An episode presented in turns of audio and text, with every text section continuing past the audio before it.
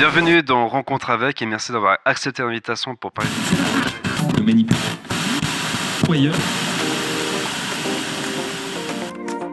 Johan Crocol présente Rencontre avec, un podcast qui va à la rencontre de personnes aux histoires passionnantes de tout horizon.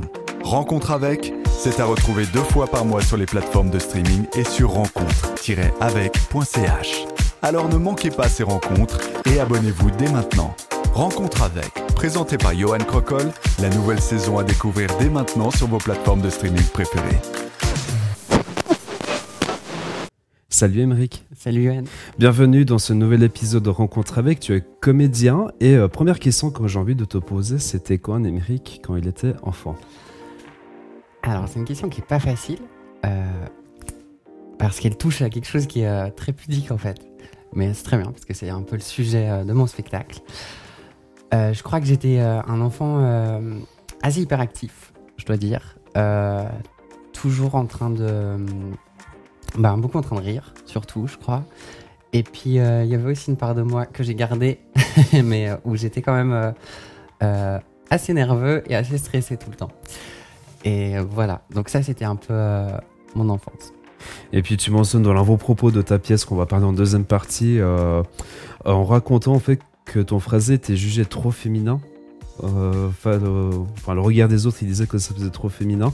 Est-ce que c'était vraiment ce regard des autres qui te faisait penser ça, ou c'était les autres qui te disaient ouais, ça, ça donnait ça comme impression de vue d'extérieur? Euh, bah, moi, en fait, j'ai grandi dans une famille où euh, tout le monde a l'accent. J'ai grandi dans, dans un village aussi, dans un contexte où. euh, Village valaisan. Oui, village valaisan, donc euh, où les gens avaient vraiment un fort accent. Et puis, euh, ben moi, j'ai- euh, cette possibilité en fait de, de faire cet accent parce que j'ai grandi avec, etc.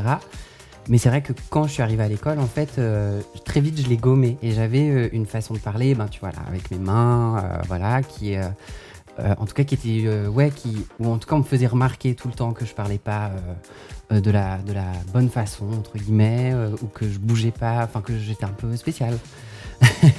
on va dire comme ça. En tout cas, différent, quoi. Et ce qu'ils t'ont dit euh, spécial dans quel sens Ou pas trop Euh, bah, je- euh, dans quel sens spécial Je dirais euh, pas, pas comme les autres, dans le sens ben, où, où très vite ben, j'ai gommé cet accent,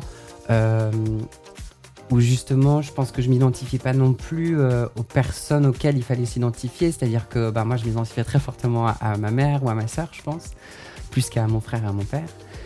Et puis, euh, et puis du coup, euh, du coup, ouais, ça, on, on me le disait. euh, Enfin, par des remarques, ça pouvait aller de, euh, du fait que j'avais tout le temps froid. C'est d'ailleurs dans le spectacle. euh, Enfin, c'est que des petites remarques comme ça qui qu'on appelle en fait des fions en valais, qui est un mot euh, qui vient du langage populaire et puis qui sont des pics en fait qui sont envoyés. Puis moi, j'en recevais quand même pas mal. Et puis, euh, c'était quoi tes premières impressions quand t'as entendu ces jugements? Ça t'a heurté? Ça t'a comment tu l'as ressenti? Euh, bah, je crois que c'est quelque chose qui a fait ensuite que, que de l'enfant euh, très hyperactif, très, qui bougeait beaucoup, etc. Je, je suis devenu beaucoup plus pudique et puis euh, pas condensé, mais ouais, où je me suis beaucoup restreint par rapport à certaines choses. Euh, voilà. Comme quoi, par exemple Euh,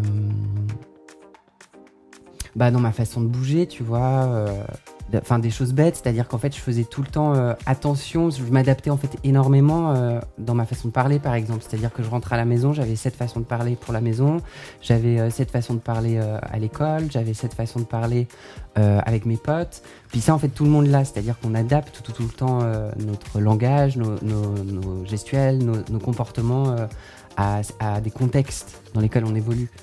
Et puis ça, moi, j'avais beaucoup. Puis j'avais cette capacité, euh, justement, bah, à imiter euh, très fortement euh, les autres et puis à, m'adapter tout le temps en fonction de l'autre. C'est-à-dire que je restais tout le temps un peu en recul comme ça, avant d'avoir bien cerné la personne que j'avais en face de moi, pour ensuite pouvoir juger, ah, bah, est-ce que je peux bouger de cette façon-là, est-ce que je peux parler de cette façon-là avec cette personne, et puis d'adapter ensuite ma façon d'interagir en fait. Ça ressemble à quoi tes débuts dans le théâtre? Euh, mes débuts dans le théâtre hyper durs. Euh, En fait, euh, j'étais bah, au collège des Creusets. et puis, on était obligé d'aller voir une pièce de théâtre. Moi, je viens d'un- d'une famille, enfin d'un milieu en tout cas, où on n'allait pas du tout au théâtre. Puis, j'étais obligé d'y aller avec l'école. C'était la pièce des étudiants et des étudiantes des Creusets. Et puis, puis j'en avais mais vraiment rien à faire. Quoi. Je me suis mis au, au dernier rang, je discutais et tout. Et puis, euh, en fait, je sais pas, il y a une fille de mon village en fait, qui, est, qui, est, arrivée sur scène. Et, et là, j'ai, ça a été euh, un peu la révélation. quoi. Et euh, c'était tellement fou ce qu'elle faisait, tellement fort en fait, que là, j'ai vraiment découvert le théâtre. Et puis, en sortant de cette salle, je me suis dit, ben, je vais faire du théâtre, c'est ça que je veux faire. En me disant, bah, ça va être hyper facile pour moi. J'avais l'impression d'être très théâtral dans ma vie, donc en fait, je me suis dit, ça va être hyper simple. Puis je suis arrivé au premier cours et c'était une catastrophe absolue. euh, et là, j'ai compris qu'il fallait travailler et puis que ça s'acquirait pas euh, d'un claquement de doigts. Quoi.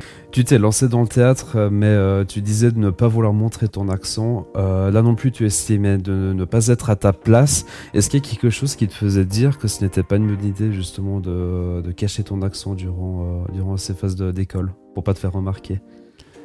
Ben, en fait, quand j'ai commencé le théâtre, je crois que j'avais cette envie en fait de.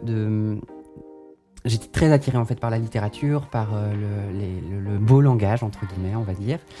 Et puis j'avais vraiment ces- ce- ouais, cette envie de découvrir ça. Puis ensuite, euh, j'ai été en pré-professionnel où en fait on fait gommer les accents aux gens. Et moi, j'avais cette euh, facilité du coup à l'enlever ou à l'avoir. Et puis pour ben, jouer les grands textes classiques, on te demande de- de- d'enlever quoi. Et puis euh, j'avais cette fierté en fait de, de ne pas l'avoir et puis de pas euh, ouais de parler comme je parlais et euh, etc. Puis puis ensuite en réfléchissant tout à coup bah, je me suis aperçu qu'il y avait une part de mon identité du coup qui manquait sur scène. Puis en tout cas que ouais comme que je réfutais quoi. Puis du coup du coup, j'ai eu l'idée, enfin, j'ai eu l'envie de, de faire un spectacle euh, avec cet accent-là. Et puis, c'était important pour moi, en fait, de, de, ouais, de montrer aux gens que, que l'accent, il traduit aussi d'une certaine forme euh, d'art et puis qui traduit du- d'un d'un monde, d'une période de vie que je voulais mettre sur un plateau. Puis est-ce que dans ton passé à toi, il y a un moment qui t'a plus marqué qu'un autre Dans mon passé, Ouais. Ah bah, il y en a plein. Mais un qui ressort vraiment le, le numéro un par- parmi les autres. Je crois, je crois pas que j'ai d'événements euh, vraiment particuliers. euh.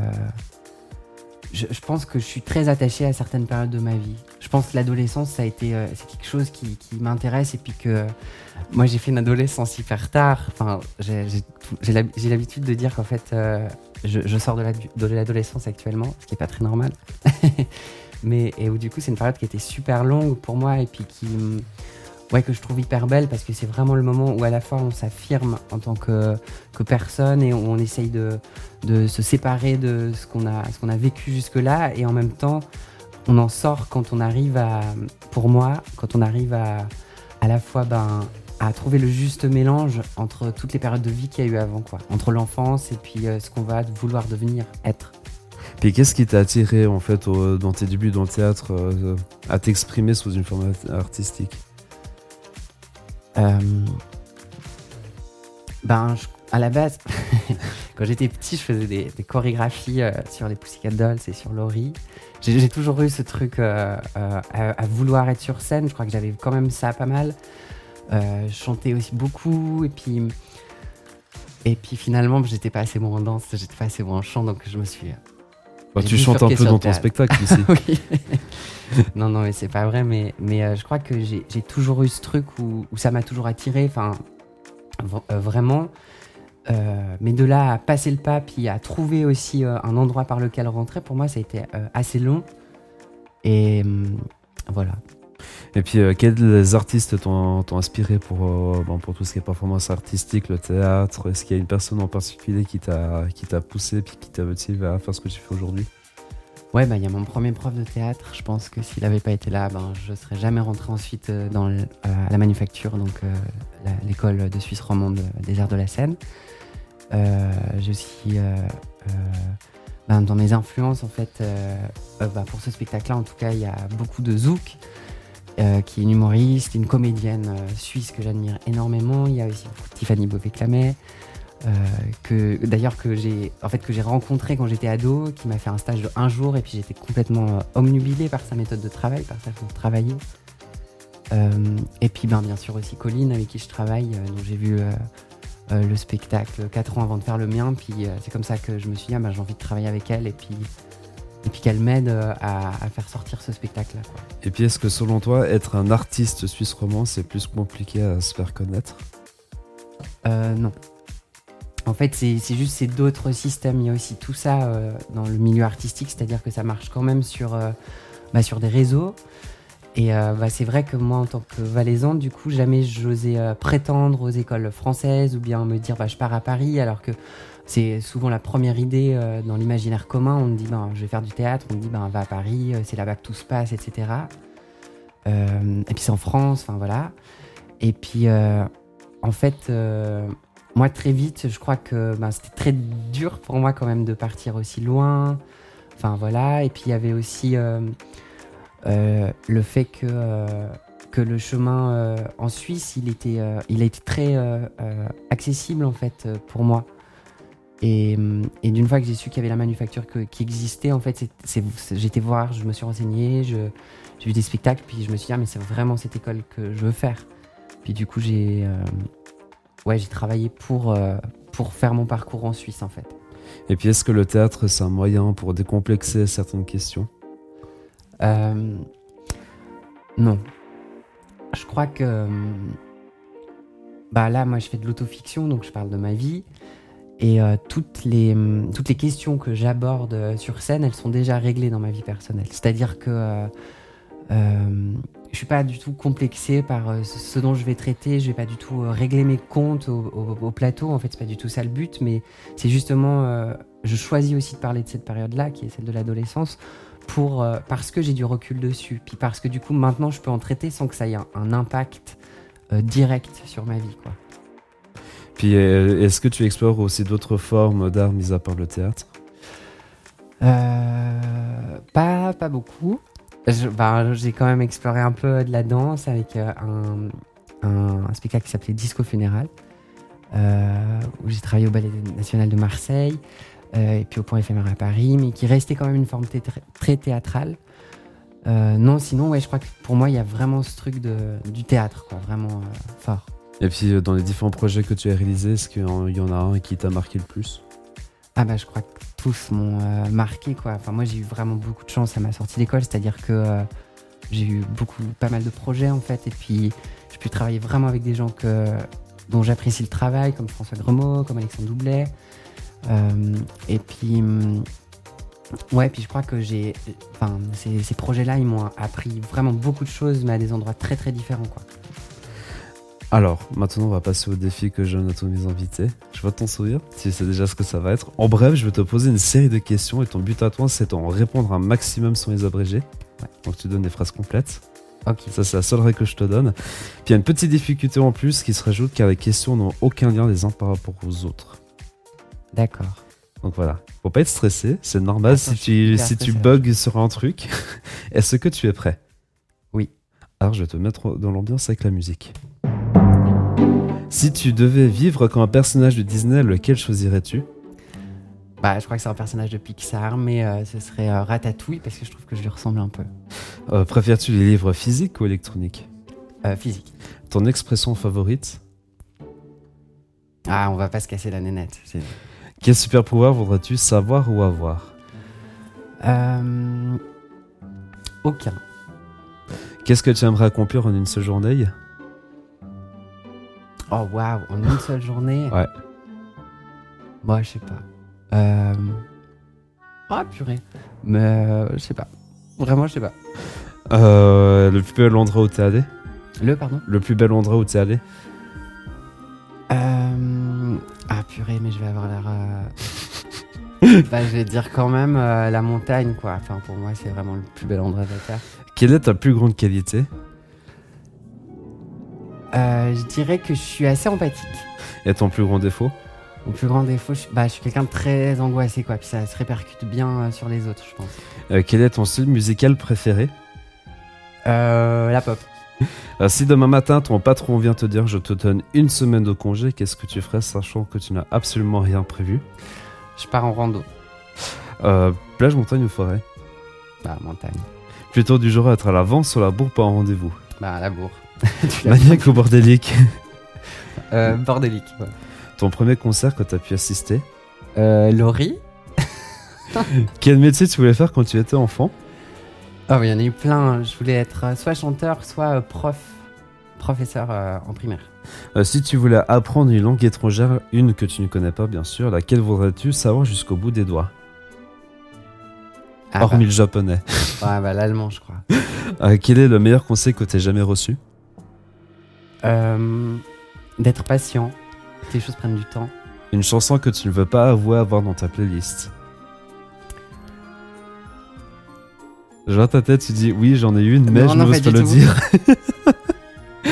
Euh, bah, j'en ai pas. Je suis assez curieux.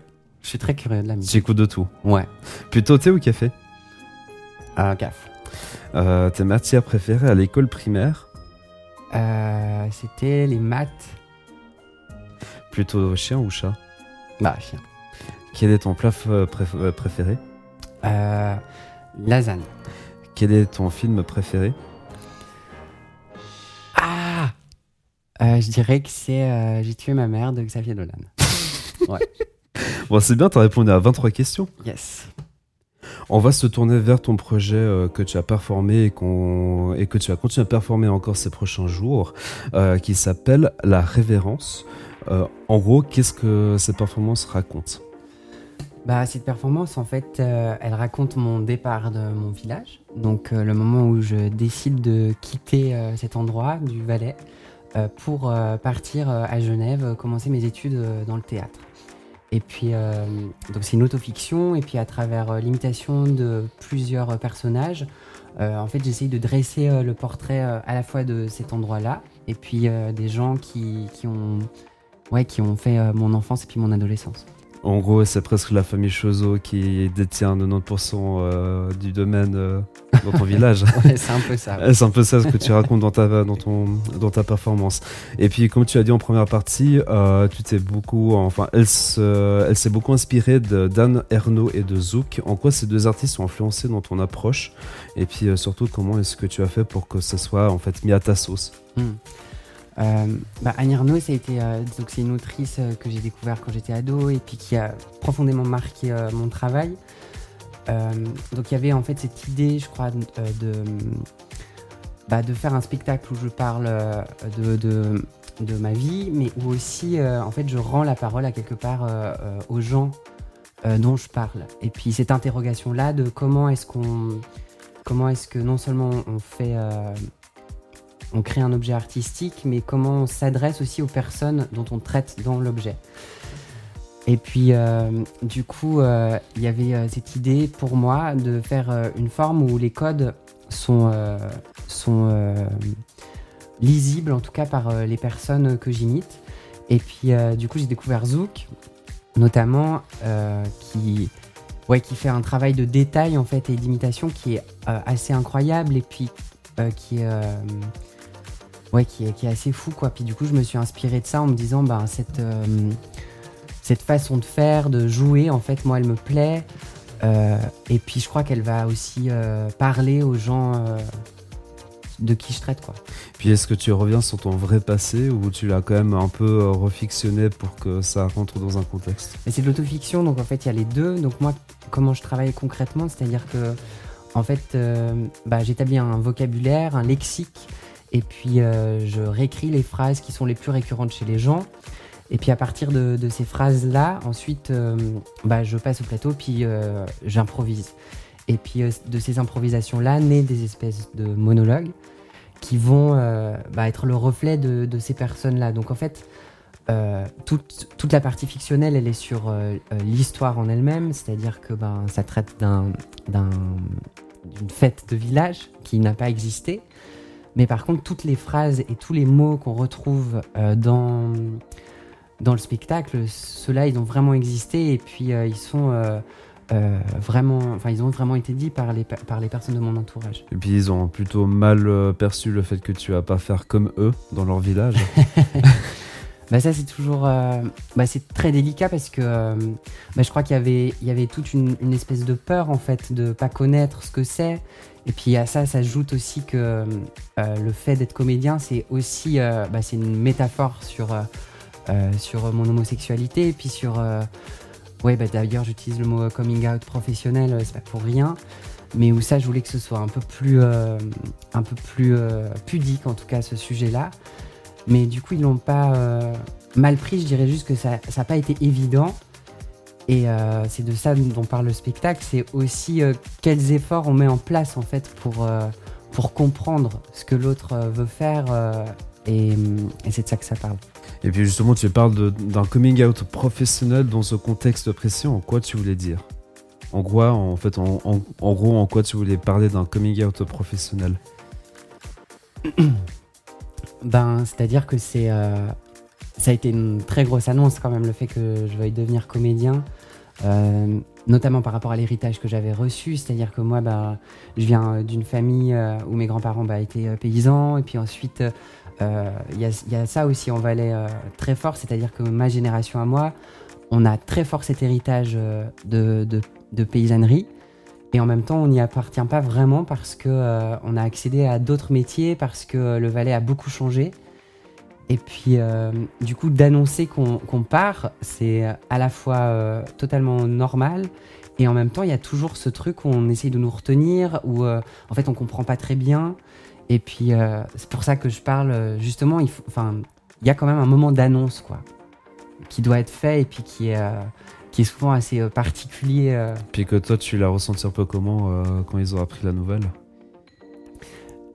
Ben, je crois que j'avais, c'était très clair pour moi que je voulais faire ça, et puis j'avais beaucoup attendu avant de leur dire. Pendant très longtemps, j'ai dit que j'allais devenir éducateur, ce qui était une vraie envie, mais finalement, ça n'a pas été ça mais en fait, euh, j'ai dû vraiment euh, être sûr, sûr pour pouvoir arriver et puis euh, dire, en fait, c'est ça que je vais faire et puis pas, enfin, et puis vraiment le faire quoi, sans me laisser influencer puis me dire ah bah non, c'est vrai, c'est pas un vrai métier. Il y a encore tout aussi, c'est cette pensée en fait autour de, de ces métiers là quoi.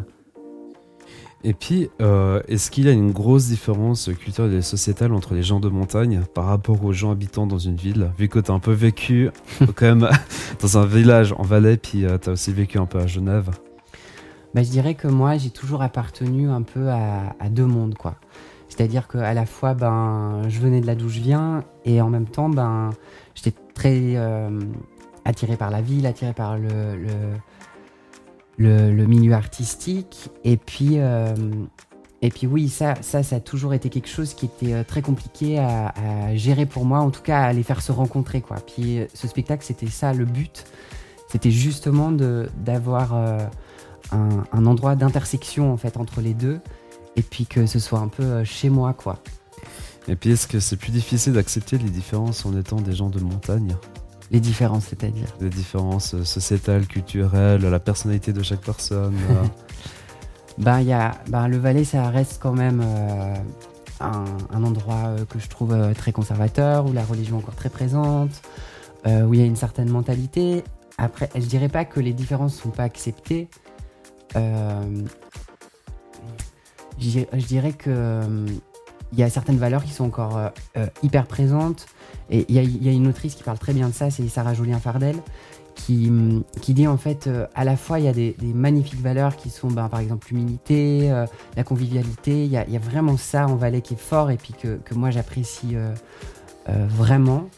Et en même temps, ben, on peut, enfin moi en tout cas quand j'étais ado, j'y voyais une certaine étroitesse d'esprit aussi, puis ça c'est pas évident. Mais par contre, euh, je crois aussi que ce, que je voulais, ce dont je voulais parler avec ce spectacle, c'était aussi euh, euh, traduire d'une évolution, en tout cas que moi j'ai pu voir. C'est-à-dire que il y a dix ans, c'était le Valais actuel, c'était pas du tout le Valais d'il y a dix ans, et c'était pas du tout le Valais de mes parents, ni celui de mes grands-parents. Et, et c'est ça en fait que j'essaye de traduire avec ce spectacle. Puis est-ce qu'il y a un moment spécifique durant cette pièce qui t'a plus marqué en tant que comédien? Eh ben, je crois que Bah, par exemple, bah, je crois que euh, jouer ma grand-mère, ça c'est toujours quelque chose qui est, euh, euh, très émouvant pour moi parce que, bah, parce qu'en fait, c'est moi j'ai eu trois grands-mamans parce que des histoires un peu de famille, voilà. Et puis du coup, cette grand-mère que je joue là, en fait, c'est un mélange entre les trois. Et puis, et puis en fait, euh, je, la trouve à la fois hyper euh, touchante, enfin genre elle me touche à fond, puis en même temps elle dit des horreurs, et puis en même temps elle est assez drôle. Et, et c'est vrai que tout à coup de, de mettre à sa place et puis de, de me dire, ben, c'est quoi la vieillesse en fait, c'est quoi... Euh, enfin, c'est toujours quelque chose qui, qui, qui, est assez bouleversant, quoi. Puis au fait, surtout qui me surprend. Enfin, je, je m'auto-surprends à être touché en fait par ma grand-mère, alors que bah, c'est la dixième fois que je le joue, quoi. Ouais, puis surtout, c'est très impressionnant quand tu joues la grand-mère euh, sur une chaise. Mais c'est vrai que, en fait, quand j'ai vu le spectacle, il y a quelque chose qui m'a marqué, c'est que, en fait, elle comprenait sans trop comprendre. En fait, ton, ton changement de parcours et puis que tu vas pas faire comme les autres de ta famille. Ouais, je crois que, bah, en fait, bah, chez tous les personnages, il y a un peu ça. C'est-à-dire, à la fois, euh, il y a des remarques qui font que euh, bah, ils comprennent le choix et en même temps, bah, ils peuvent pas s'empêcher de, bah, de quand même faire ces remarques-là. Puis moi, il y a un truc qui à la fois me fait beaucoup rire, que je trouve très drôle et en même temps qui m'émeut beaucoup. C'est euh, les gens qui essayent de se comprendre et puis qui n'y arrivent pas tout à fait. Puis ce spectacle, c'est un peu ça. C'est des gens qui sont. Qui, qui, essayent de bien faire et puis qui sont quand même un peu tout le temps à côté de la plaque. Puis ouais, ça, ça me touche quand même beaucoup. Et puis, euh, euh, comment est-ce que tu choisis les voix que tu empruntes? Et puis comment est-ce que tu comment est-ce qu'elles contribuent en fait à questionner les thématiques que tu explores durant ce spectacle-là? Ça, c'est vraiment du feeling. Hein. C'est-à-dire que en fait, euh, bah, j'ai des personnages qui sont venus très vite, notamment les personnages féminins, ma grand-mère, ma soeur, ma mère. C'est des, bah, je peux passer deux heures à les faire, quoi, vraiment. Et puis, et ça, c'est aussi lié euh, au fait que, en fait, euh, les femmes dans le monde duquel je viens, donc dans un monde plutôt rural, en fait, elles sont responsables de la parole. Il y a encore quelque chose de très construit comme ça, et puis de la transmission. Alors que les hommes, en fait, sont vraiment cantonnés, on va dire, à, ben, un peu au silence, quoi. Donc, du coup, il y avait des envies, quoi. J'avais envie de faire cette personne-là, cette personne-là, cette personne-là. Puis après, euh, il y avait des gens que je trouvais plus ou moins facilement, plus ou moins rapidement ou non. Euh, et mm, ouais, voilà. Puis euh, c'est vrai qu'en fait, c'est impressionnant de voir comment tu arrives à vraiment passer d'une voix très très masculine, on va dire ça comme ça entre gros guillemets pour comprendre un peu mieux, à quelque chose de très plus, on va dire plus dans la légèreté puis plus dans la finesse. Comment est-ce que tu arrives à jongler en fait justement ces, ces différentes voix? Je pense que tu as dû travailler pour faire bah en fait c'est quelque chose que j'avais euh, assez naturellement quoi. C'est-à-dire que euh, que ces gens je les connais tellement bien et aussi, ben j'ai vraiment beaucoup de tendresse pour eux et beaucoup d'amour et puis du coup euh, puis je les, ai beaucoup observés durant ma vie quoi. Donc du coup ça vient très facilement. C'est-à-dire que je sais faire mon père, je sais faire ma mère, je sais faire cette personne là. Enfin voilà. Et et par contre, ouais, ce qui, ce qui est compliqué, c'est vraiment de tenir euh, la durée. Enfin, là, j'ai dû vraiment m'entraîner et puis, euh, et puis pouvoir passer de l'un à l'autre, de l'une à l'autre. Euh. Ouais, ça, c'était vraiment de l'entraînement, quoi. Puis qu'est-ce que tu espères que le public retienne en sortant de la salle? Bah, je crois qu'il y avait, il y a quand même cette idée de la simplicité, quoi, pour moi. C'est-à-dire que j'arrive, il n'y a, y a pas grand-chose. C'est-à-dire qu'on passe un moment ensemble et puis qu'on ouais, qu'on partage euh, ce moment-là ensemble. Il y a vraiment cette idée de partage. C'est hyper cucu ce que je suis en train de dire. c'est pas grave, mais ça, c'est bien. Et puis, euh, oui, il y, a aussi tout, il y a aussi ce rapport au temps, je crois. C'est-à-dire que, euh, que les choses, elles prennent du temps et puis que. ben, que, que, que, son héritage, en fait, c'est pour moi la question, mais qui a été beaucoup traitée par beaucoup de, d'écrivains, d'écrivaines, c'est en fait qu'est-ce qu'on fait de notre héritage, quoi. Et puis comment on le transforme, et puis comment on le réinjecte ailleurs, comment on le change, comment on garde certaines bribes, comment on jette d'autres choses. Et puis je crois que c'est vraiment une réflexion euh, là-dessus. Qu'est-ce que tu vas dire au, au Émeric il y a 10-15 ans en arrière, ceux qui sont en face de moi aujourd'hui? Bah, Je lui dirais que tout ira bien. Et puis que, que les choses elles prennent du temps et que, ouais, qu'il faut laisser du temps aux, gens et aux choses. On arrive gentiment au bout de ce podcast. Pour vous qui nous écoutez, vous pouvez interagir en laissant euh, sur ce qui vous a marqué durant cet épisode. Juste en dessous de la description sur Spotify, vous avez une, une petite section questions-réponses et puis vous pouvez laisser un petit message et bien sûr les réponses seront publiées. Pour ceux et ceux qui nous écoutent, qui veulent se lancer peut-être dans le milieu artistique, dans le théâtre, quel serait ton conseil à toi? Il n'y a pas trop de règles hein. pour se lancer dans le milieu artistique. J'ai l'impression qu'il y a un moment donné, il faut y aller, puis il faut essayer en fait. Il y a vraiment que ça à faire, c'est essayer. Et puis, euh, puis si ça marche, ben, tant mieux. Et puis si ça marche pas, en fait, c'est pas du tout grave. Il y, a, il y a plein d'autres possibilités. Et pour moi, il y a aussi beaucoup de façons de, faire de l'art. Et, et en fait, un parcours artistique, c'est hyper long. Il y a beaucoup de choses qui changent, notamment au niveau des valeurs. C'est-à-dire que tout à coup, on se rend compte de pourquoi on fait les choses. Et puis pour moi, ça rentre en. Ce qui est très beau dans ces métiers-là, c'est que ça rentre en résonance avec beaucoup, beaucoup d'autres choses. Et, et du coup, le, champ des possibles, en fait, il faut l'ouvrir parce que euh, il y, a- vraiment énormément de possibilités, quoi. Et puis aussi, euh, tu parles de sécurité d'emploi. Et puis comment ça s'est passé pendant le confinement? Est-ce que tu étais un peu inquiet de, de te dire Ah, peut-être que ça va pas jouer comme je l'aurais pensé? Bah, en fait, euh, moi, pendant le confinement, j'étais en- encore en école. Du coup, j'ai été euh, vachement euh, préservée de ça, tout en sachant aussi que quand on a défini à un moment donné métier essentiel, métier non essentiel, qui a été assez vite aussi oublié à un endroit. Ouais, je crois qu'il y a, quand même souvent encore cette pensée que bah, c'est un métier qui est, euh, qui pas un vrai métier ou qui est pas quelque chose. Enfin, en tout cas, c'est un métier qui sort des, hum, des lois du monde du travail actuel. Et puis, hum, et puis ça, à la fois, c'est génial. Et, et à la fois, ben, c'est aussi assez compliqué à vivre, c'est-à-dire que euh, ça implique une certaine forme de vie, d'insécurité, ouais, qui va avec, mais qui convient, enfin, qui moi me convient. Merci beaucoup, Emmerich, d'être venu. Ouais, je t'en prie, merci à toi pour l'invite. Quant à moi, je vous retrouve dans deux semaines pour un nouvel épisode en rencontre avec. D'ici là, portez-vous bien et je vous dis à bientôt.